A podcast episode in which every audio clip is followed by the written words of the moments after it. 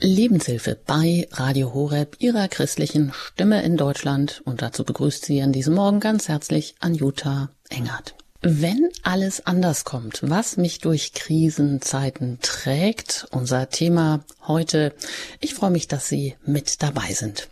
Ja, Wer erfolgreich sein will heute, der muss sich permanent selbst inszenieren und auch optimieren.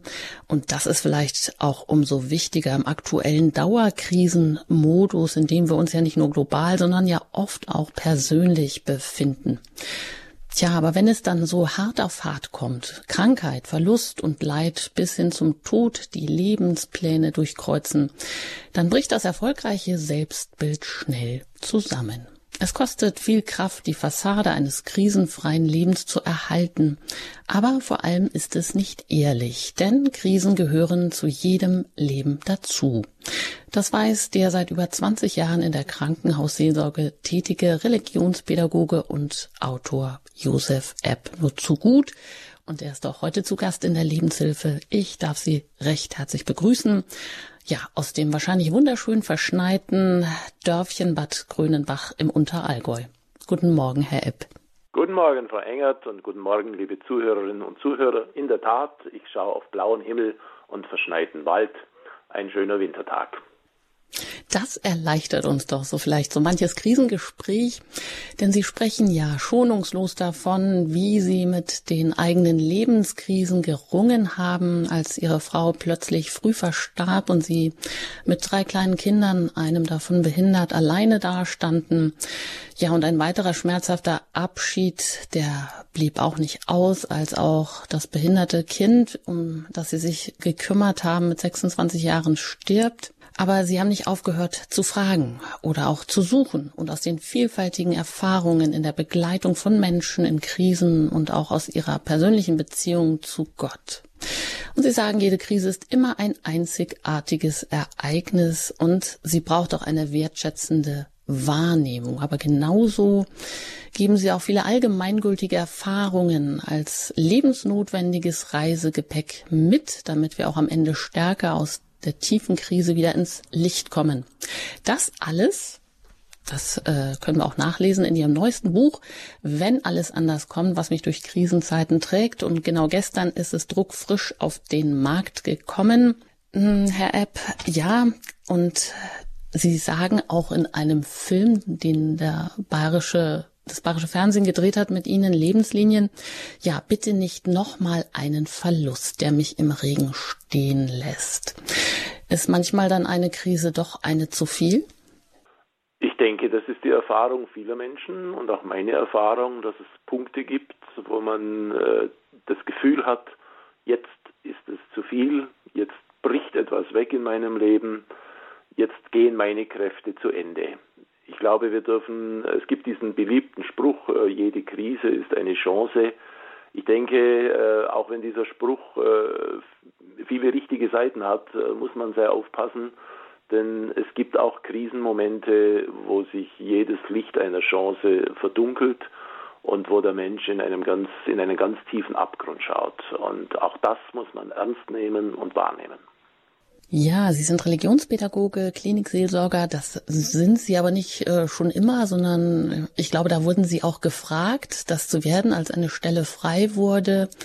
Und auch mit dem Wissen vielleicht, dass Sie schon so einige Krisen durchlebt haben, haben dann auch als lange Zeit eigentlich als Lehrer gearbeitet und mittlerweile sind Sie im Ruhestand und können sich ähm, es erlauben, sich auszusuchen, wo sie Vorträge halten, was sie machen.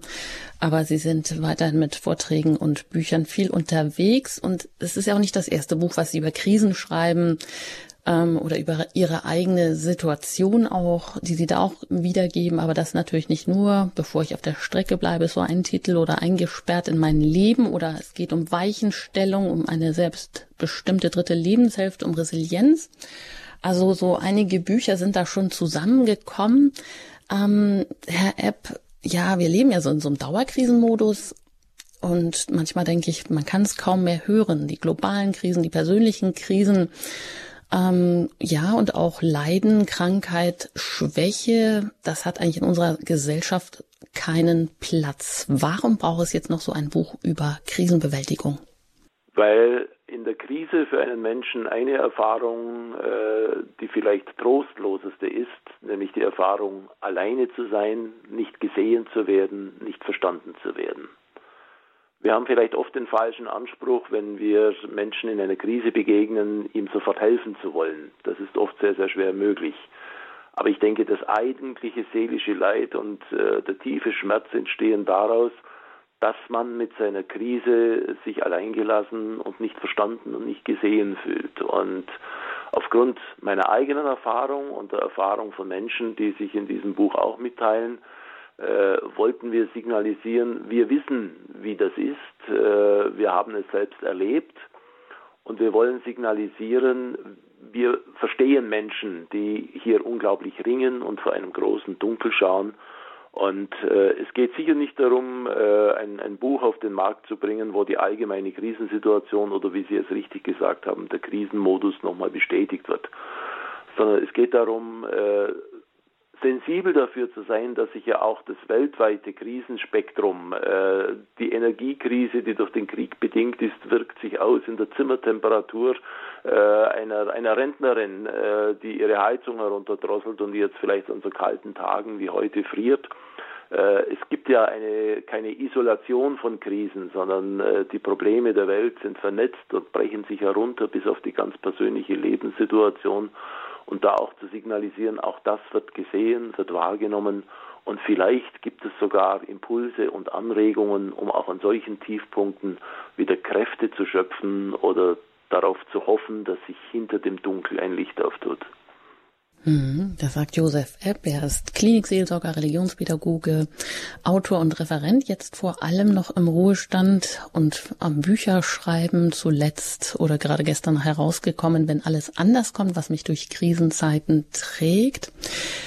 Sie sagen, das ist allen Menschen gemeinsam, die Krisenerfahrung. Ja, natürlich, alles, also zu jedem Leben gehören die Krisen ähm, irgendwie dazu, ob wir wollen oder nicht. Und sie sind ja auch oft sehr unberechenbar. Sie kommen unvermutet, brutal, sie schlagen so wie ein Blitz in unser Leben ein. Warum müssen wir uns mit Krisen beschäftigen? Warum ist das wichtig? Weil das zur Wirklichkeit unseres Lebens gehört und Verdrängungen von Wirklichkeiten uns immer zu einem Realitätsverlust führen, der uns früher oder später äh, schädigt. Es gibt für mich drei äh, ganz wichtige Grundwahrheiten, die jedes Leben erfahren kann und äh, die alle drei Ursprung von Krisen sein können. Äh, das erste ist, Leben wandelt sich täglich. Wir sind heute andere wie gestern und morgen andere wie heute.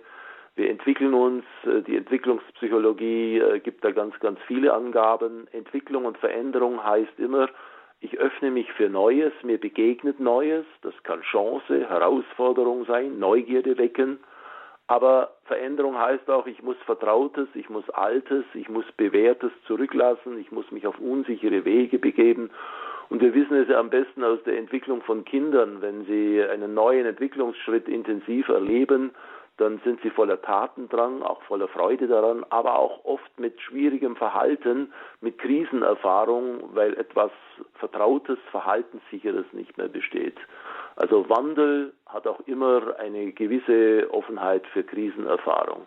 Das Zweite äh, ist uns ja in der Zeit der Pandemie enorm bewusst geworden, wir sind verletzlich. Wir sprachen von den vulnerablen Gruppen. Jeder Mensch ist verletzlich. Unser Körper, unsere Seele, unser Gesamtbefinden, unsere soziale Wirklichkeit. Wir sind nicht unverwundbar. Und Verletzlichkeit, wenn sie uns trifft, rührt natürlich auch äh, an unser Wohlbefinden, an unsere Lebenssicherheit, löst Krisen aus. Und das Dritte, was damit in Zusammenhang steht, wir sind sterblich. Leben vergeht. Die Sanduhr läuft nur in eine Richtung. Die Zeit vergeht. Und zunächst werden uns diese Verluste eher von außen wahrnehmbar dann treffen sie uns im direkten Umfeld, wenn Großeltern, Eltern, Angehörige sterben, Menschen aus unserem sozialen Umfeld. Und im Laufe des Lebens wird uns mehr und mehr bewusst, ja, das rückt auch an mich heran. Äh, das ist auch meine Wirklichkeit und ich kann sie verdrängen, wie ich möchte, an bestimmten Stellen drängt sie sich mir auf, muss ich mich damit auseinandersetzen und werde ich damit konfrontiert und diese Vergänglichkeit, die wir an anderen, an vertrauten, an lieben Menschen, aber auch an unserem Lebensweg erfahren, ist natürlich auch seine Grundbedingung von Menschsein, die es erklärt, warum es ein Leben ohne Krisen nicht geben kann. Mhm.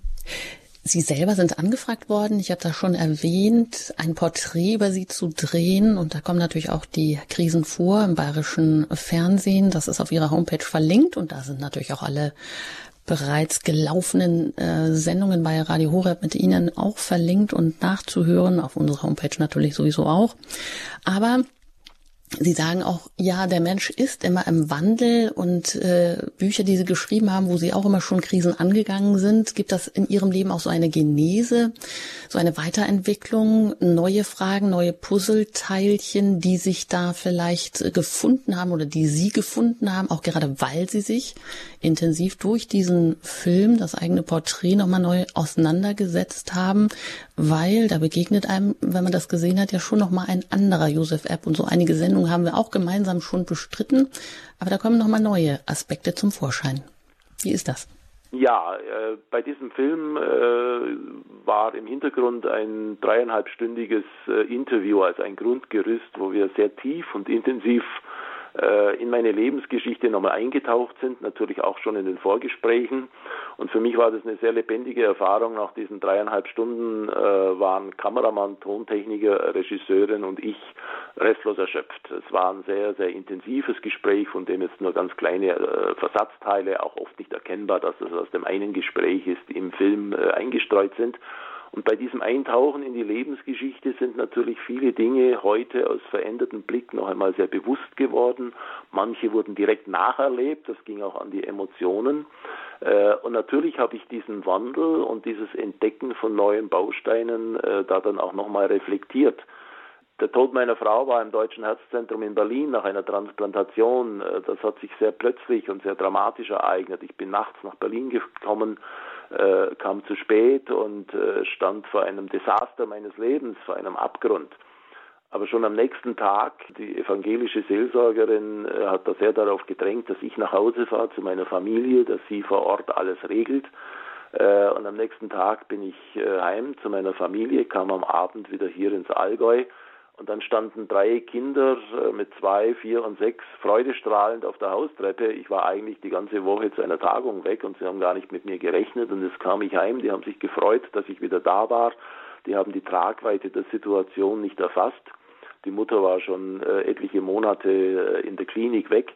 Äh, und in diesem Anblick der Kinder habe ich einen Tag nach dem Tod meiner Frau natürlich wieder eine enorme Vitalität entdeckt und habe gewusst, die brauchen dich jetzt.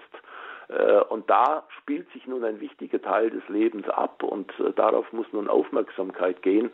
gehen. Und das war sofort wieder eine, eine Kraftquelle. Und äh, diese authentische Erfahrung zu spüren in all dem Schmerz, wird mir auch wieder ein Zugang eröffnet zu etwas, was mich nicht nur fordert, sondern auch kräftigt, weil da lebendige Menschen auf meine Nähe hoffen und ich sie mit ihnen erleben darf. Das war so ein ganz wichtiger Baustein, aus dem ich für mich resultieren konnte, äh, auch in so einer Krise tut sich eine Tür auf, die ich vielleicht eher übersehen habe bisher.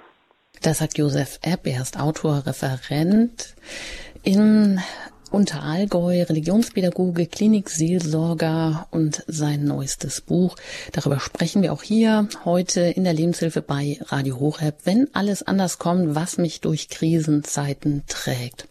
Herr Epp, Sie haben jetzt beispielhaft in Ihrem Buch auch andere Menschen, äh, ich würde sagen, typische Krisen schildern lassen. Eine Krebserkrankung, eine Frau, die an Depressionen erkrankt ist, wie sie durchgeht, wie sie ein neues Lebensziel entdeckt. Aber auch ihr eigener Sohn kommt zu Wort, der über die schwierige Pubertät und auch die schwierige Situation mit dem behinderten Kind, mit der Mutter, die er kaum kannte, die dann gestorben ist, äh, in diesen, unter diesen Umständen erzählt er davon. Sind das so drei typische Krisenmomente, die Sie da einfangen und wiedergeben? Das sind Krisenmomente, äh, die mit meiner Erfahrung, auch mit meiner beruflichen Erfahrung äh, sehr viel zu tun haben und wo ich im ganz persönlichen Umfeld spürte, da spielen sich für ganz viele Menschen die Krisen ab. Mein Sohn und ich mit Tod und Verlust, ich denke, eine der elementaren und erschütternden Krisen überhaupt. Äh, meine Lebenspartnerin über ihre zweifache Krebserkrankung, Krankheit als Einschnitt ins Leben, als Zäsur, als oft lang anhaltende Herausforderung und äh, meine äh, langjährige Bekannte und Freundin Angela Eberhardt eine heute als Figurenkünstlerin lebend, die eine wissenschaftliche Laufbahn zweimal abgebrochen hat wegen schwerer psychischer Krankheitssituationen und die dann auf ihre Seele gehorcht hat. Und ich denke, die, die seelische Not, die Depression ist auch eine der ganz häufigen Krisenphänomene, die Menschen zu überfordern droht. Hm, das ist also einerseits, man erfährt ganz persönlich Lebensschicksale, wie sie sich abgespielt haben, kann sich auch darin wiederfinden. Sie haben ja eingangs gesagt, das Moment, ähm, was uns oft in Krisen befällt, in schweren Momenten, in Verlustmomenten, dass wir das Gefühl haben, wir stehen völlig alleine da, die Welt um uns herum geht lustig weiter, nur uns hat es jetzt so getroffen und oft verziehen wir uns ja auch in ein Schneckenhaus. Das ist nicht unbedingt gut, deshalb ist es auch wichtig, darüber zu reden, andere Menschen zu haben, ein offenes Ohr zu haben. In Ihrem Buch gehen Sie natürlich auch ganz viele Dinge an, die so eine gewisse Allgemeingültigkeit hat. Und darauf möchte ich zu sprechen kommen. Was hilft denn, Krisen zu bewältigen? Sie geben Proviant, Weggepäck, Hilfsmittel mit an die Hand. Welche sind das? Also zuvor muss man äh, sagen, bevor man auf dieses Weggepäck eingeht, es gibt keine Rezepte zur Krisenbewältigung. Wir haben das schreckliche Wort aus der Politik und der Wirtschaft, äh, da ist es angebracht, aber das darf nicht persönlich übertragen werden vom Krisenmanagement. Krisen lassen sich nicht managen. Ich ziehe nicht ein paar Register und sage, tu dies, mach jenes. Das ist für einen, der in der Krise sich befindet, oft ein, ein Schlag in die Magengrube und ein Signal, dass da jemand äh, von einer erhobenen Position darüber urteilt. Aber unbeschadet dessen gibt es natürlich Grunderfahrungen, äh, wo ich Menschen Impulse geben kann und darauf hinweisen kann. Da gibt es ein paar äh, ganz wichtige Hilfen und ein paar Ressourcen, auf die wir zurückgreifen können, was in unserem Weggepäck sein kann. Äh, und da steht an erster Stelle für mich einmal die Tatsache, äh, dass ich meine Krise akzeptiere, mich der Wirklichkeit stelle, nicht verdränge und nicht äh, so tue, als wäre nichts oder schnell darüber hinweggehe, das haben wir gleich wieder, das lösen wir, sondern wenn eine schwere Erschütterung da ist, eine Diagnose, sich ein Verlust abzeichnet, ein schwerer Konflikt, dass ich akzeptiere, ich bin in einer Krise, ich komme an, an einem Punkt, wo ich selbst auch nicht mehr weiter weiß, wo ich vielleicht Hilfe brauche, sich der Realität stellen, um so einen Verdrängungsmechanismus zu verhindern. Allein das kann schon oft entlasten und allein das kann schon so eine Situation schaffen, wo ich mir dann einfach auch die Zeit nehme, mich mit dieser Krise zu beschäftigen, ohne sofort äh, verzweifelt nach Lösungen zu suchen.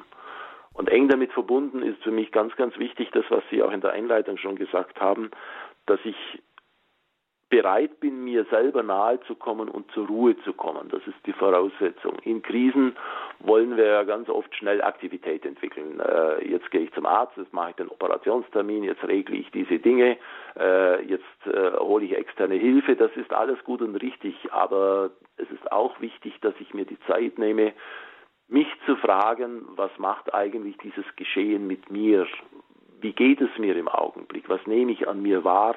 Wie korrigiert sich mein Selbstbild? Wie muss ich jetzt vielleicht akzeptieren, dass ich nicht unverwundbar bin?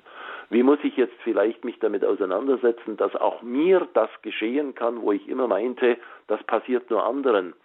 Äh, und wie geht es mir dabei? Was lerne ich über mich Neues? Ich habe mal so als, als junger Mann eine schwere Krankheit gehabt, eine, eine Komplikation nach einer Blinddarmentzündung. Ich glaube, ich schreibe auch im, in dem Buch darüber.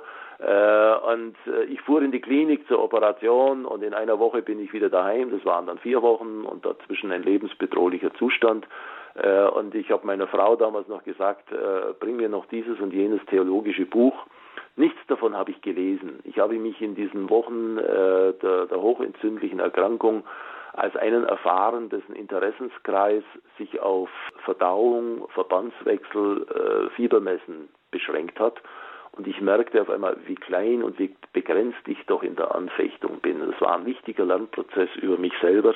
Das ist auch so ein Weggepäck, dass ich mich selber wahrnehme, mich auch in meinen Begrenzungen, um dann im nächsten Schritt auch Kräfte zu stärken nicht nur äh, mich zu engagieren in der Bewältigung der Krise, sondern auf meine Ressourcen zu schauen, äh, in meiner Ernährung, mir Pausen zu gönnen, in der Bewegung, in all dem, was ressourcenstärkend sein kann, Natur genießen, mitmenschliche Beziehungen genießen und, und wahrnehmen, um zu schauen, ich muss meinen, meine Ressourcen, meine Kraftquellen auch wieder auffüllen, gerade für das, was jetzt vielleicht in kritischer Zeit ansteht. Und das sind natürlich dann die menschlichen Verbindungen etwas ganz Wichtiges, die nahen, die ich dann pflege, vielleicht aber auch Verbindungen, die ich nun suche, damit sie mir helfen, also auch professionelle Hilfe äh, je nach Krise. Also das ist so ein Weg von dem Wahrnehmen, Sehen der Krise über das äh,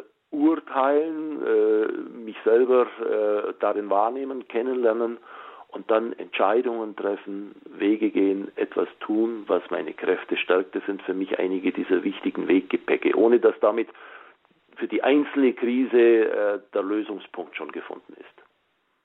Hm. Sie selber beschreiben sich ja schon durchaus als erfolgreichen, leistungsorientierten Menschen, der gute Startbedingungen ins Leben hatte, der mit gutem Selbstbewusstsein ausgestattet ähm, ist, also alles bestens sozusagen. Ähm, war das für Sie, vielleicht auch insbesondere als Mann, und Sie haben ja auch in der Begleitung und in der Seelsorge im Krankenhaus sehr viele, sicher auch immer Männer begleitet, dann besonders schwer, äh, das Selbstbild korrigieren zu müssen, zu sich einzugestehen, ja, ich bin eben auch äh, nur verletzlich oder in vielen Punkten bin ich das und ich darf das, ich darf auch so sein? Das war zunächst mal das zu lernen schwer, aber äh, spätestens dann, wo ich auch in der Begleitung von Menschen äh, tätig war, war das ein Segen.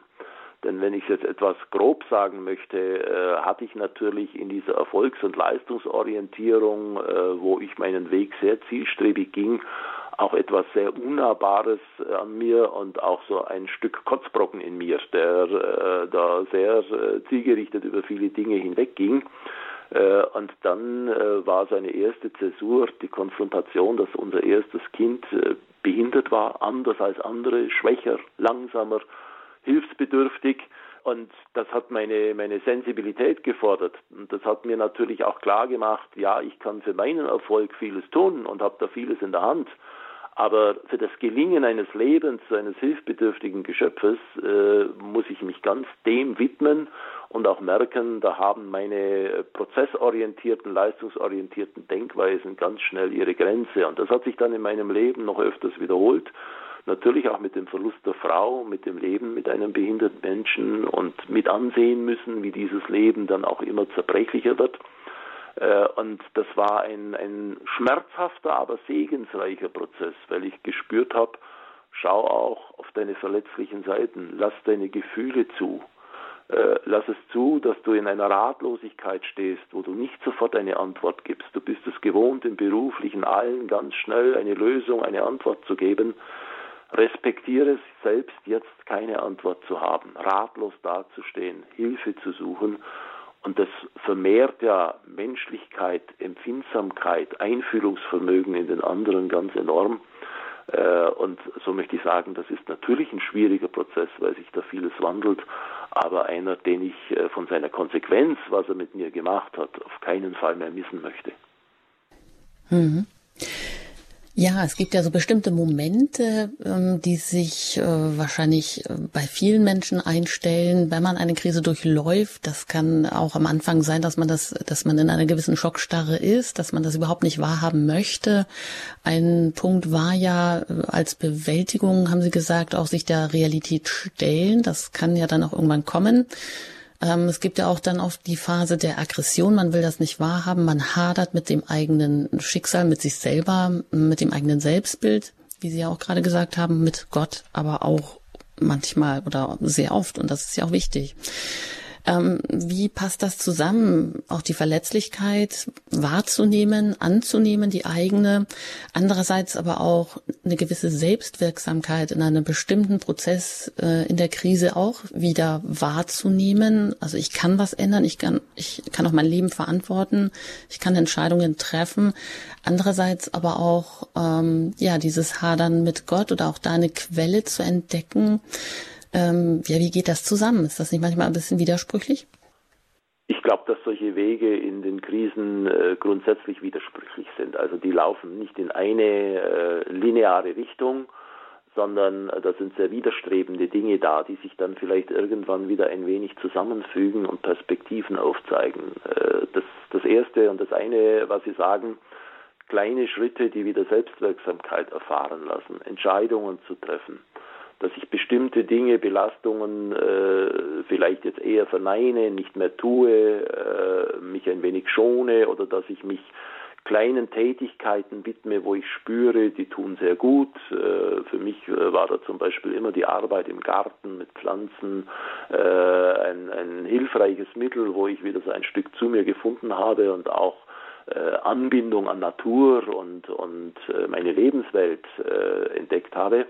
Aber natürlich gibt es auf der anderen Seite so diese, diese traurige Emotion, dieses Dunkel, dieses Bewusstwerden von Verlust, das ich dann auch in meine Spiritualität hineintrage. Ich sage, mein bisheriges Antwortenkonzept des Glaubens, äh, meine Vertrauensbasis, äh, in Gott zu stehen, die hat Risse bekommen. Äh, die ist in eine Veränderung gekommen. Ich kann Gott in diesem Augenblick nicht loben und preisen, sondern ich muss ihm sagen, ich verstehe dich nicht. Und das ist eine, eine innere Zerrissenheit. Aber gerade die Erfahrung, dass ich meine Verständnislosigkeit Gott ins Angesicht sagen darf, äh, ist er dann auch Ausdruck von einem Beziehungsleben. Und äh, daraus kann ja auch wieder erwachsen, dass ich sage, ich konnte dir das sagen und äh, ich habe auf dem weiteren Weg dann auch wieder bestimmte Ansatzpunkte für Antworten gefunden und vielleicht auch diese Erfahrung, du hast mich zwar nicht an der Stelle beantwortet, wo ich es gerne gehabt hätte, aber es haben sich an anderen Stellen dann doch wieder Perspektiven aufgetan, die ich auch deuten kann als Antwort auf meinen Weg. Also das ist ein sehr äh, vielfältiges Geschehen und äh, das eine äh, und das andere soll sich nicht gegenseitig ausschließen. Ja, Sie haben jetzt die Möglichkeit, auch mit Josef App direkt ins Gespräch zu kommen. Wie haben Sie Krisen bewältigt? Äh, wo sehen Sie auch große Schwierigkeiten? Vielleicht stecken Sie auch in einer Krise oder blicken auf eine schwere Krise auch zurück. Sie können uns jetzt gerne hier anrufen unter der 089 517 008 008. Das ist das Hörertelefon und das ist für Sie jetzt freigeschaltet hier zum Thema wenn alles anders kommt, was mich durch Krisenzeiten trägt mit Josef Epp. Er ist Autor, Referent, war lange Lehrer, Klinikseelsorger, Religionspädagoge, hat selbst einige schwere Krisen durchlebt und gibt Antworten darauf, ja, aus seinem eigenen Leben und wie was auch helfen kann, ohne eine schematische Antwort zu geben, so etwas wie Krisenmanagement, das ist im persönlichen Bereich tabu. Das ist mehr oder weniger ein Schlag in die Magengrube, haben Sie mit Recht gesagt. Ja, jede Krise ist ein singuläres Ereignis. Wenn Sie mögen, rufen Sie uns gerne an. Wenn Sie aus dem Ausland anrufen, dann wählen Sie zuerst die 0049, dann die 89517 008 008. Nach der Musik geht es hier weiter bei Radio Horeb in der Lebenshilfe gerne auch mit Ihren Fragen.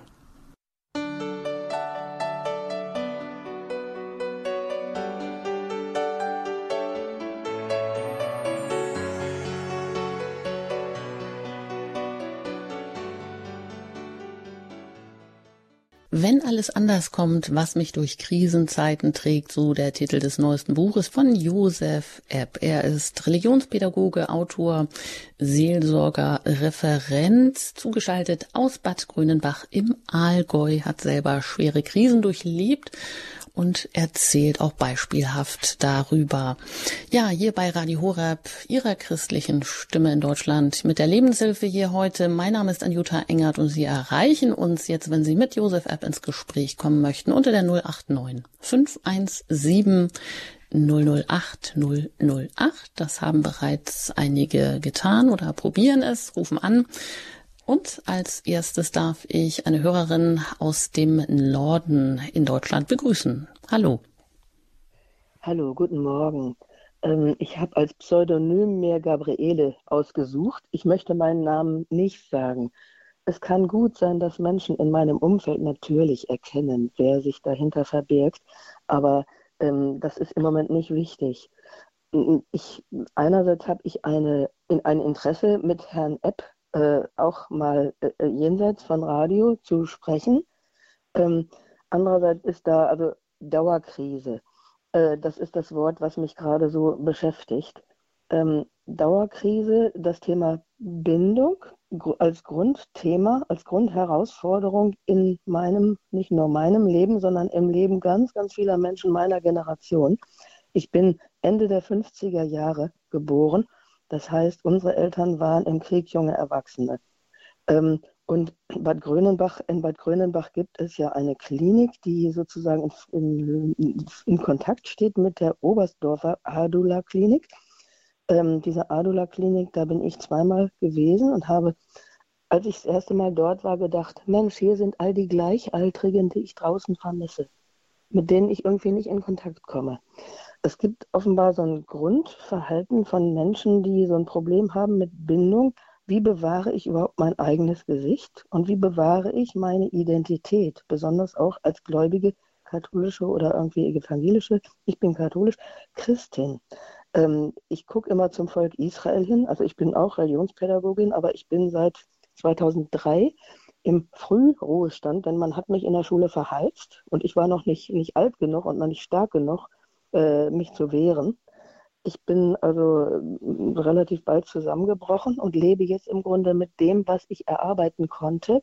Aber das Thema Missbrauch spielt auch noch eine Rolle in meinem Leben. Ich bin also vor kurzem in Stuttgart gewesen, eine Woche lang und habe an diesem Thema gearbeitet und habe, glaube ich, den Sack inzwischen zugebunden und das Ganze mit einer Vergebung, die ich sogar per Urkunde ausgeschrieben habe. Also das wurde mir einfach von jemandem, der sehr kundig war, äh, äh alles, äh, es wurde mir geholfen, Schritt für Schritt. Und ich bin sehr froh, dass ich diese Schritte tun konnte, dass ich also jetzt nicht mehr mit, mit Nichtvergebung, also ich war 18, als das passierte, mit 28 habe ich mich getrennt, aber das hat Auswirkungen bis heute auf mein gesamtes Leben. Dieser Zusammenbruch in der Schule hängt exakt damit zusammen. Ähm, gut, also ich habe jetzt Krisen genug aus meinem Leben beschrieben und ich bin nicht die Einzige. Ich habe Augen entwickelt, die genau Menschen, die diese Verlorenheit und dieses traumatisiert mit Verlassenheit. Äh, Verlassenheit, also was Ihr Autor, Herr Epp, beschrieben hat. Was heißt Ihr Autor, Herr, Herr Epp, hallo. Entschuldigung.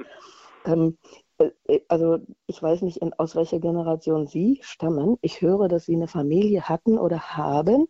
Ähm, ich habe zwar fünf Geschwister, aber meine jüngere Schwester hat mal eine Aufstellung gemacht, eine Familienaufstellung, in der alle Mitglieder dieser Familie in dieselbe Richtung geschaut haben. Äh, also da gab es keine Verbundenheit untereinander, jedenfalls nicht ausreichend. Und ich kann sagen, ich habe keine einzige tragende Verbindung kennengelernt, außer die des Himmels. Und also das ist der Punkt, wo ich äh, denke, da machen wir mal eine Frage hin. Vielleicht ich, genau mal das Thema Bindung da schon sehr äh, nahe. Äh, ich bin Jahrgang 1957, also wir sind aus derselben Generation. Äh, mein Vater war Kriegsteilnehmer, äh, die Jugend meiner Mutter äh, ging im Krieg verloren. Sie hat ihre ganze Jugend in Kriegszeiten beziehungsweise während der Nazi-Herrschaft verbracht. Und natürlich erfahre ich das heute in der Reflexion auch als ein, eine ganz große Prägung meiner Emotionalität, äh, denn diese Nachkriegsgeneration war dann beschäftigt, äh, die Daseinsvorsorge zu bewältigen und die traumatischen Erinnerungen des Krieges äh, hinter sich zu lassen und damit auch das Emotionsleben natürlich äh, im familiären Bereich ohne irgendeine äh, schwierige Absicht äh, hintanzustellen. Und äh, das Problem Bindung äh, ist ja nicht nur in unserer Generation, ich glaube, dass das auch in der jetzigen Generation äh, mit all den gesellschaftlichen Veränderungen ein riesiges Thema ist weil die Bindung als das Urvertrauen und Urgeborgensein und das äh, Erleben und Austauschen von Nähe ist eine der Grundressourcen gelingenden Menschseins und ist auch eine der allerersten symptomatischen Punkte, an denen sich Krisen verheerend auswirken, wo ich dann spüre, ich bin da nicht eingebunden in dieses äh, Grundvertrauen, in diese Nähe von Beziehungen, die mich hier äh, durchtragen. Und daraufhin muss ganz viel Aufmerksamkeit im Gespräch und in der Seelsorge gerichtet werden. Für mich ist das Gespräch äh, über solche Dinge. Äh, es ist interessant, dass Sie von der Adola-Klinik erzählen. Da war ich bis zur Pandemie eigentlich mehrmals im Jahr immer zu einem Vortrag in der Adola-Klinik an diesen öffentlichen Informationen. Äh, da ist das Gespräch über solche Dinge, vielleicht auch das Therapeutische, eine ganz, ganz wichtige Brücke weil im Gespräch mit jemandem, den ich vertraue und wo ich mich verstanden fühle, entsteht eine Resonanz. Das ist mehr als äh, Person 1 und Person 2 tauschen Informationen aus, sondern es kommt etwas zum Schwingen, es entsteht eine Wellenlänge und die verändert mich wieder und die gibt mir dann auch wieder ein konkretes Erfahren von Verstandensein, das, das wissen wir heute aus der Forschung, bis hinein in meine Biologie, in meine, in meine äh, Glückshormone, in, in die Prozesse des Körpers auswirkt und darum kann ich da Ihre, Ihre Position sehr, sehr gut verstehen. Ja, vielen Dank erstmal überhaupt für diese Offenheit, mit der Sie das schildern, was Sie ansprechen. Ich möchte das auch nochmal unterstreichen. Bindung als die Grundressource allen Menschseins. Ja, heute haben wir das freiwillig gewählt, dass wir auch unsere Kinder da wieder ähm, ja, mehr oder weniger freiwillig oder aus gesellschaftlichem Zwang früh abgeben und das eigentlich, obwohl wir heute alles besser wissen könnten, auch genau diese Fehler, Fehler wiederholen. Ja, ähm, war, die Frage ist vielleicht auch, warum gehen wir so anonymisiert durchs Leben? Warum muss man sich erst in einer Einrichtung dann, äh, wo Menschen zusammentreffen mit ähnlichen Erfahrungen, vielleicht überhaupt erstmal ins Gespräch kommen? Das ist sicher auch eine Schwierigkeit. Ich höre noch mal kurz herein, ob das jetzt so Ihre Frage ein bisschen auch aufgegriffen hat oder angenommen hat, was Sie auch aussagen möchten. Ähm, ich wollte einfach ein, ein Spektrum beitragen, mhm. was Krise sein kann. Und die Frage im Grunde, wie bleibe ich, äh, wie bewahre ich die Identität? Ich, wenn ich zum Volk Israel hingucke, das in, in Babylon gewesen ist, also die Intelligenz ist nach Babylon deportiert und war dort herausgefordert, die eigene Identität irgendwie zusammenzukratzen und zu bewahren. Äh, wie geschieht das? Ich habe das Gefühl, mein Leben besteht aus genau dieser Bewegung und zwar lebenslang. Ich bin jetzt 65, gut, Herr Epp hat das gleiche Alter.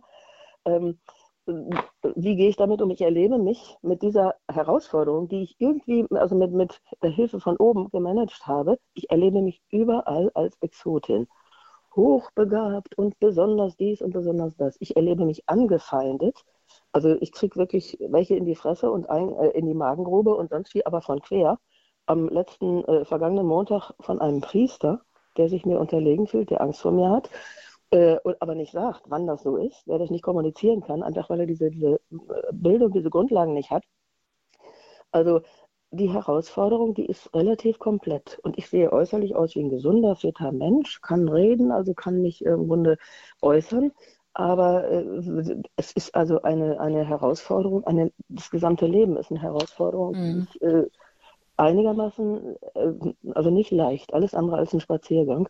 Und ja, richtig, das, damit teilen Sie wahrscheinlich auch, Entschuldigung, da unterbreche ich Sie jetzt einfach mal, dass mit vielen Menschen, aber was Sie auch gesagt haben, dass Sie überhaupt äh, etwas gefunden haben, eine Quelle, ähm, sich vielleicht auch ein, als Abbild, als geliebtes Kind Gottes ähm, erfahren durften, dass sie den Zugang dazu bekommen haben, das ist ja eigentlich auch schon ja ein ganz großes Geschenk, dass wir da unabhängig werden von dem, was Menschen mit uns machen, was sie uns mit auf den Weg geben, wo sie nicht Gutes widerspiegeln. Ja, ja, und ich denke, äh, sehr wichtig, also diese Frage nach der Identität, die kann ich gut nachvollziehen äh, und hier aber auch vergegenwärtigen. Das ist ein lebenslanger Prozess, mit dem wir nie zu einem Resultat kommen, auf dem wir uns nun festhalten und ausruhen, sondern äh, jeder Lebenstag, jede Begegnung äh, und dann natürlich auch jeder Verlust, jede Verletzung, wie Sie es jetzt gerade geschildert haben, jede Anfeindung, äh, wirft hier neue Fragen auf und schickt uns wieder auf den Weg und führt mich hinein in diese Identität. Wo erfahre ich, äh, wie Sie es gerade gesagt haben, Frau Engert, äh, mich als das bedingungslos angenommene Geschöpf Gottes, was bedeutet das für mich und wie kann ich dieses angenommene Geschöpf in meiner Selbstwirksamkeit auch ein Stück weit ihm Selbstwertschätzung, Achtung, Sicherheit schenken, das nicht abhängig ist. Das Kleinkind ist vollkommen abhängig von der Anerkennung, der Zuwendung, äh, dem, was andere ihm äh, vermitteln. Und das bleiben wir ein, ein Leben lang ein Stück weit. Aber wir können uns auch ein Stück in diese Richtung bewegen, dass wir nicht mehr von den Rückmeldungen, den, den Anerkennungen oder dann auch den Anfeindungen äh, in allem abhängig machen, sondern immer wieder ein Stück weiter entdecken.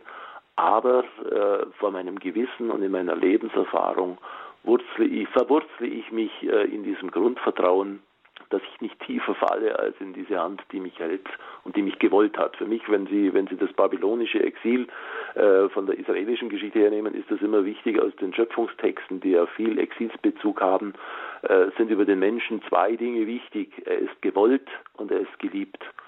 das begründet meine Identität. Ja, vielen Dank für ähm, ja auch diese Ausführung. Vielen Dank für Ihren Anruf und diese Anregung auch Bindung und Identitätsfindung ja, beides oder Bindung vor allem die Grundressource überhaupt, um sich entwickeln zu können. Beziehung, Vertrautheit, Liebe, Identitätsfindung, ein ganzes Leben lang, jeden Tag wieder neu. Alles Gute Ihnen und weiter geht's ähm, in die Nähe von Pfaffenhofen. Da bin ich jetzt mit einer weiteren Hörerin verbunden. Ich grüße Sie hier in der Sendung. Grüß Gott an alle. Dankeschön für Radio Horeb. Ich habe so viel schon äh, äh, äh lernen dürfen, alles was die ganzen Vorträge. Und grüß Gott, Herr Epp. Ich hätte eine Frage. Ich lebe in einem kleinen Dorf und habe ein bisschen, habe Probleme mit den sogenannten Kirchgängern, die alle katholisch oder evangelisch ist ganz egal. Ich habe aber das Christliche im Herzen.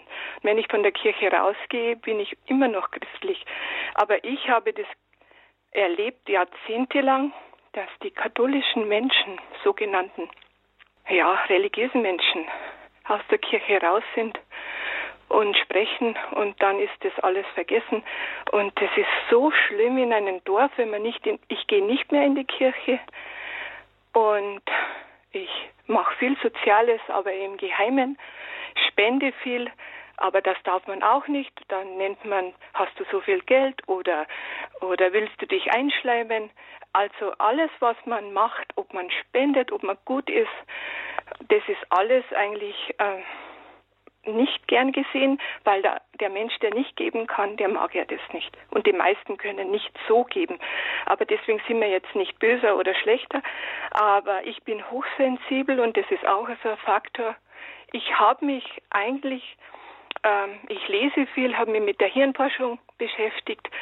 Seit Jahrzehnten äh, beschäftige mich, warum die Menschen so sind, dass ich ja nicht böse wäre und dass ich nicht irgendwie urteile. Was kann ich tun? Ich habe mich zurückgezogen von den Menschen. Wie kann ich dann, äh, ist das richtig, dass ich mich zurückgezogen habe? Weil ich möchte ja nicht äh, missionieren oder irgendwie äh, besser äh, sich vorkommen wie die anderen, aber ich hasse das, hm. das Schimpfen über, äh, es gibt fast keine, äh, keine Menschenansammlung, wo nicht immer irgendeiner durch den Dreck gezogen wird. Und das gibt's doch nicht. Äh, ich ja, danke schön. Gehen wir die Frage natürlich, weiter. Äh, was Sie da schildern, äh, eine sehr verletzende Erfahrung, die Sie gemacht haben die, die jetzt sicher auch ganz äh, spezielle Bezüge vielleicht an ihrem Ort, auch von ihrer Sensibilität hat. Äh, und solche Erfahrungen sind schmerzhaft und sind für sich auch eine Krise, weil sie äh, natürlich Distanz zu den Menschen schaffen, Selbstzweifel, auch die Unsicherheit, wie man selbst äh, vorgehen kann. Und es ist nicht schlimm und ich denke, es ist verständlich, dass man sich gegenüber bestimmten verletzenden Bezügen ein Stück abgrenzt und damit schützt sich nicht schutzlos in all diese Bezugsfelder begibt. Das ist gerade in Krisen wichtig, dass man auch manche Verbindungen äh, ein Stück äh, auf Distanz hält, weil sie einem ganz schnell äh, noch mehr verletzen können und noch mehr in die Krise stürzen. Äh, und unabhängig davon halte ich es aber wichtig für Sie, nicht in dieser Verletztheit und in diesem Wahrnehmen von so einem schwierigen Umfeld äh, immer tiefer in eine äh, Selbstzweifelsituation zu kommen, sondern Akzentuierungen zu setzen wo sie für sich äh, ein, eine Lebensperspektive, ein Engagement, wie Sie es ansprechen, Sie müssen auch so ein soziales Engagement vielleicht gar nicht so ortsgebunden und, und gleich wieder nachvollziehbar äh, gestalten, da, da ließe sich darüber sprechen, aber dass Sie darauf schauen, ich will mich nicht von dieser äh, distanzierenden Erfahrung vieler Menschen so bestimmen lassen, dass die praktisch meinen Alltag mitbestimmen, dass die meine Zurückgezogenheit, meine Verletztheit mitbestimmen. Das lässt sich alles nicht wegleugnen. Aber ich handle auch eigenständig dagegen, äh, indem ich Zeichen setze, indem ich für mich Lebensperspektiven entwickle, aus denen ich auch spüre, ich kann in diesem Leben auch sehr positive Erfahrungen machen. Und äh, dass das äh, so sein kann, dass man sich dann auch in einer Gemeinde und, und deren Umgebung gar nicht wohlfühlt, das äh, ist, ist traurig, aber das kann ich natürlich verstehen. Ja, vielen Dank und alles Gute Ihnen auf diesem Weg. Und weiter geht's nach München und da bin ich jetzt mit Herrn Wein verbunden. Ich grüße Sie hier in der Sendung. Okay, also mein Name ist Peter Weine. Ich habe nur zufälligerweise den Hörer Hörers angerufen und ich habe ihr, Ihre Vortrag nur ganz kurz gehört. Also was ich mitbekommen habe, das war, Herr Epps, Sie hatten praktisch eine Frau, die eben in, in, schwerer Krankheit war und dann verstorben ist. Und dann ist die Frage, wie lange, wie viele Jahre waren Sie verheiratet? Weil da will ich, will ich äh, anknüpfen. Wir waren elf Jahre verheiratet. Elf Jahre. Also meine Situation ist folgendes. Meine Frau hatte, die ist am 6.11.2020 ist sie äh, verstorben. Die hatte 20 Jahre lang Krebs und wir waren 48 Jahre verheiratet. Und die Situation, um mit einer solchen Situation fertig zu werden, habe ich mir Folgendes gedacht. Man muss die Denkweise ändern. Meine Lösung für mich, vielleicht für den anderen auch, ist, die Ich-Bezogenheit eines Menschen muss zu einem Fürdenken für andere werden, weil ich dann die Warum-Frage mit der Wozu-Frage beantworte. Religiös ausgedrückt heißt es, alles, was dir im Leben passiert, sind von Gott anvertraute Pfunde, die dich so lange belasten, bis jemand aus deiner negativen Erfahrung einen positiven Nutzen zieht. Und dann kann es sein, den Rucksack, der dir als Belastung gegeben wurde, wenn du in der Ewigkeit ankommst, der ist dann geleert und dann kannst du sagen, Herr, ich habe alles getan, um äh, dir genehm zu sein, lass mich teilnehmen in deiner Ewigkeit. Und mit dieser Denkweise hilft es mir, also im Ehrenamt oder mit Menschen zu sein, äh, dass ich dann eben ein anderes Gespür habe. Ich möchte nichts um mich selber kreisen, sondern ich möchte den anderen im Blickpunkt haben, weil wie heißt, alle Unzufriedenheit kommt vom, äh, vom Vergleich. Schaue ich nach oben, äh, geht es mir schlecht, schaue ich nach unten, geht es mir besser, weil es kann immer noch Menschen geben, die noch schlimmer dran sind als ich. Also soweit meine Ausführung. Danke, ja, äh, kann ich äh, vieles mitvollziehen und äh, mitverstehen. Ich würde die Frage, äh, das Warum und das Wozu äh, nicht gegeneinander stellen, sondern in einem Zusammenhang sehen. Äh, Sie haben da vollkommen recht, das ist ein ganz wichtiger Weg auch aus dieser schweren Verlusterfahrung heraus und Sie haben natürlich nach 48 Jahren Ehe hier nochmal eine ganz andere Konstellation, als es bei mir der Fall war, aber ich möchte jetzt das vielleicht ansetzen beim Tod meiner Tochter. Äh, die eine Behinderung hatte, die viele Krankheitsfälle hatte und unter deren Verlust vor acht Jahren ich heute noch täglich leide, äh, weil wir waren einfach eine enge WG, tief emotional und es gibt viele Momente, wo so ein, ein Déjà-vu ist oder so ein Flashback, wo ich auch wirklich wieder ganz traurig bin oder eine unendlich herbeisehne. Ich spüre manchmal direkt ihre Nähe, ihren, ihren Geruch, ihre, ihre äh, Stimme ganz nahe. Aber in den vielen Krankheitszeiten äh, der Johanna äh, habe ich zum Beispiel viel Hilfe bei einer äh, Klinik für traditionelle chinesische Medizin gefunden, die äh, ihr wirklich viele Beschwerden genommen haben. Und ich habe jetzt im letzten Jahr äh, nach vielen Gesprächen und Begegnungen äh, einen, einen Verein gegründet, einen gemeinnützigen Verein, Hilfreiche Medizin für alle, wo wir ähnlichen äh, jungen Menschen und Kindern mit chronischen Krankheiten, die sich das oft auch nicht leisten können, weil ja die gesetzlichen Versicherungen solche Angebote, solche wirklich wirksamen Angebote bei chronischen Erkrankungen nicht bezahlen, wo wir die äh, unterstützen möchten, fördern möchten, ihnen Angebote, Informationen geben möchten. Und da ist es, da verbindet sich das so, wie Sie das sagen. Das Warum, warum ich die Johanna verloren habe, die Frage wird mir nie äh, endgültig beantwortet. Äh, aber dass das deswegen nicht nur eine Sackgasse, ein auswegloses, ein sinnloses Geschehen ist, sondern dass daraus sich auch ein Wozu abgeleitet hat. Äh, ich kann Positives, das sie in ihrem Leben erfahren hat, vielleicht auch für andere vermitteln und habe da einen, einen eigenen Bezug dazu. Äh, das gehört ein Stück weit zusammen und das ist ja eigentlich einer der möglichen Krisenbewältigungswege, dass ich aus einer schweren persönlichen Verlust oder Krisensituation äh, einen Impuls herausnehme, der mich wieder ins Leben hineinführt und auf einen veränderten Weg bringt. Ja, vielen Dank ähm, dafür. Und Sie haben auch zu diesem äh, gesagt, ja auch zu dem Tod, dem frühen Tod, oder dass die behinderte Tochter mit 26 gestorben ist. Ähm, wie wäre es umgekehrt? Also, dass Sie dennoch, also Sie haben auch die Kraft dann irgendwann aufgebracht, sagen zu können, ich kann, äh, ich kann mit dem Schmerz eher weiterleben, als sie das hätte tun können, ohne Ihren Vater.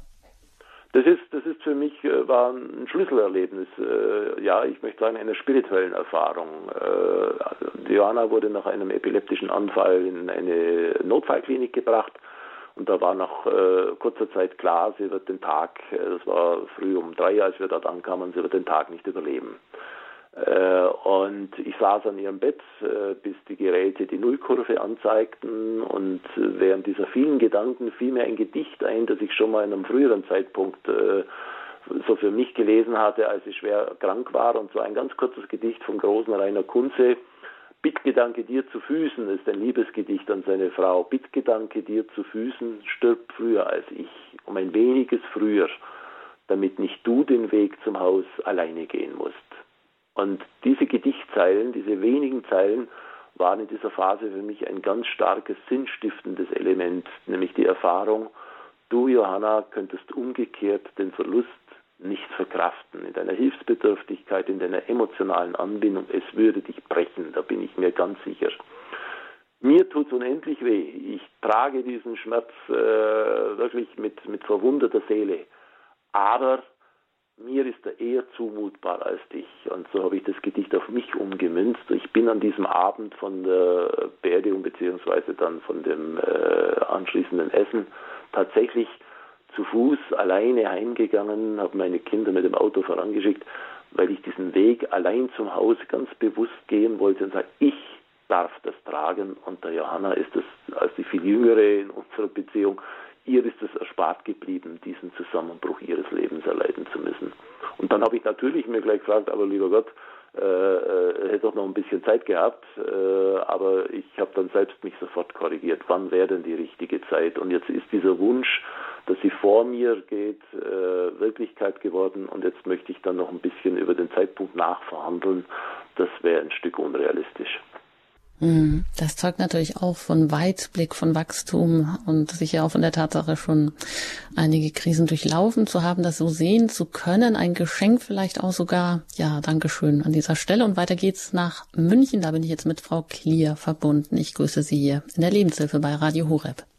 Grüß Gott in die wunderbare Runde. Es sind so wunderbare Themen und ich bin so froh, dass es euren Sender gibt und euch, die ihr mitwirkt den Menschen so viel Trost spendet und Kraft gibt und auch die, und die Gewissheit, dass sie nicht allein sind mit ihren Schwierigkeiten.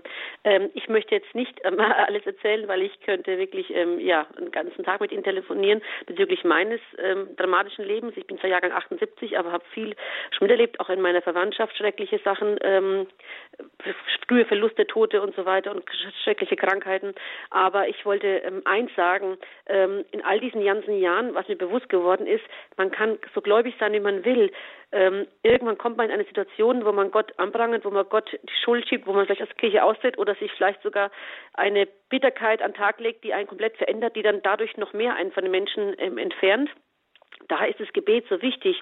Und in ganz vielen Situationen, gerade in Depressionen oder Schlafstörungen oder wenn man jemanden verliert, einen lieben Menschen, entweder verlernt man total das, Ge das Gebet, weil einfach nur das Gedankenkarussell nicht mehr aufhört, oder man, man, man, man will schon nicht mehr beten, weil so alles hoffnungslos ist. Deswegen ist es so wichtig, dass wir als Radio Horeb Familie und auch alle Menschen auf dieser Welt wirklich beten, wenn es uns schwerfällt, mit den Menschen umzugehen, die jemanden verloren haben, die richtigen Worte uns fehlen oder jemand depressiv ist und wir keinen Zugang bekommen, dass wir für diesen Menschen beten. Es ist so kostbar wie für die armen Seelen. Das ist eine. Ich hatte nämlich eine sehr liebe Cousine, die hat dann, war viel alleine mit den Kindern, der Mann war viel unterwegs, mussten halt ähm, halt überleben und dann hatte sie auch eine schwere Depression und hat dann wirklich das Vaterunser verlernt. Und es war so ein gläubiger Mensch, wirklich gläubiger Mensch. Und ich kann es total gut nachvollziehen. Das kann jedem von uns passieren. Deswegen müssen wir uns wappnen mit vielen Gebeten wie ein Vorrat, wie aber einem Hamster. Und da müssen wir uns gegenseitig alle unterstützen. Das Zweite ist, was mir bewusst wird, ich meine jetzt in der Tierwelt zum Beispiel, bei den Grizzly- oder Braunbären war es, habe ich letztens mal, ich schaue ganz, ganz selten fern, da haben sie, war mich überrascht, dass eine Grizzlymutter oder Braunbärmutter mit ihrem Jungen bis zu zehn Jahre zusammen ist. Das ist mal ein Wort. Zehn Jahre. Bei uns werden Kinder mit zehn Monaten abgegeben in der Kita und die sind zehn Jahre zusammen. Die lernen nicht nur das Jagen, das Fischen, dass sie das einschätzen können, Gefahr und nicht Gefahr, sondern auch die emotionale Bindung entsteht da unheimlich. Sie müssen wir sehen, wie die knuddeln miteinander, Mutter und, und, und, und halt Bärenkinder, genauso wie bei den ähm, Löwinnen, die drei Jahre ihre Kinder bei sich haben. Das ist eine ganz wichtige Grundlage für die Resilienz, denke ich, der Kinder, dass wir weg von diesen von der Politik gewollten Herrschaft über den Kinderbetten wegkommen und einfach die Kinder wieder zu uns nehmen. Unsere Aufgabe es ist, als Vater und Mutter und Oma und Opa und Geschwister, sich gegenseitig zu helfen und dem Kind eine, eine, eine gesunde Kindheit ähm, zu gewähren. Es ist natürlich ein finanzielles Problem natürlich, aber ich denke, man kann woanders einsparen.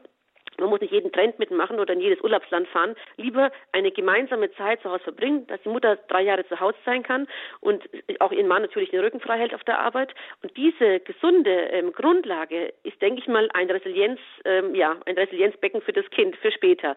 Muss nicht immer sein, aber ich denke, das ist eine ganz wichtige Sache.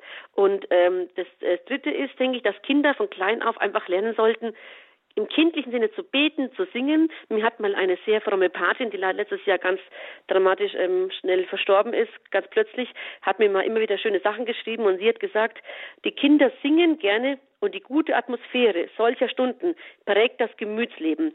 Alles Erste bleibt ewig und ist heilend für die Psyche. Und ich denke, auch in meiner Kultur in Kroatien wird so viel gesungen. Wir weinen zwar und sind melancholisch und weinen der Vergangenheit hinterher. Der Krieg hat viel zerstört in den 90er Jahren in Kroatien und vor allem in Bosnien zur Gewinner. Aber der Gesang, das gemeinsame Gebet ist so eine Stärkung fürs Kind, so ein wunderbares Vorbild. Das finden wir nicht wieder.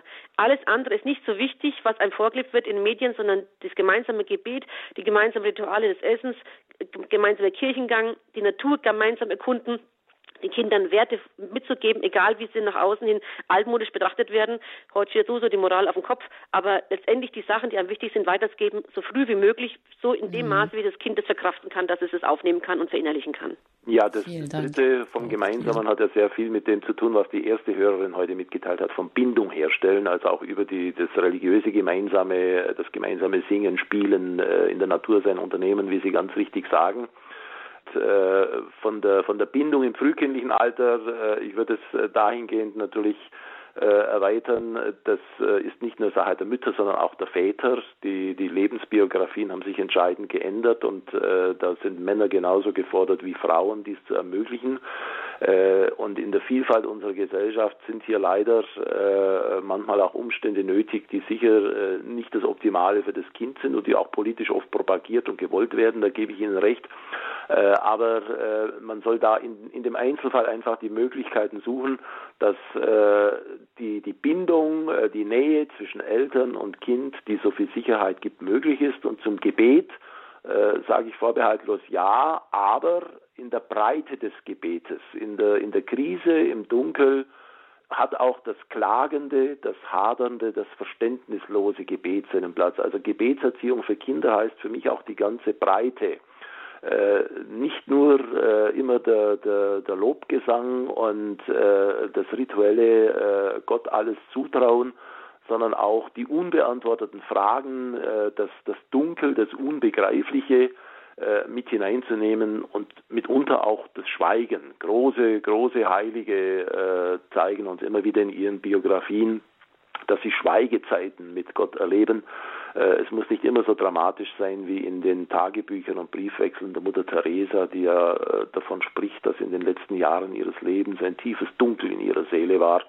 weil Gott ihre Seele nicht mehr berührt hat. Äh, auch das zu ertragen und hinzusagen, ich verstehe dich nicht, ist Gebet, das ist mir ganz wichtig. Ja, Gebetsleben als Beziehungsweg auch zu Gott mit allem, was dazugehört, die ganze Bandbreite auch um, unserer Stimmungen, Gefühle um, und das, was uns beschäftigt. Vielen Dank, Frau Klier, für Ihren Beitrag. Ja, auch Gesang und Singen als eine der besten Medizin für Körper und Seele ein großes Kulturgut. Zwei Hörerinnen haben sich noch gemeldet und die möchte ich hier noch berücksichtigen. Dann würde ich Sie einfach um Kürze bitten. Zuerst eine Hörerin aus dem Raum Augsburg. Ich grüße Sie. Ja, grüß Gott. Äh, vielen Dank für den Beitrag. Ich äh, rufe eigentlich an, auch wegen einer Sache, wegen Einsamkeit. Äh, seit Weihnachten fühle ich mich sehr einsam und da komme ich in so eine depressive Phase und komme einfach nicht so richtig heraus. Und der zweite Punkt ist, dass ich schon zwölf Jahre von meiner Tochter, die in der Nähe wohnt, nichts höre. Es kommt alles zurück und also man will von mir nichts wissen.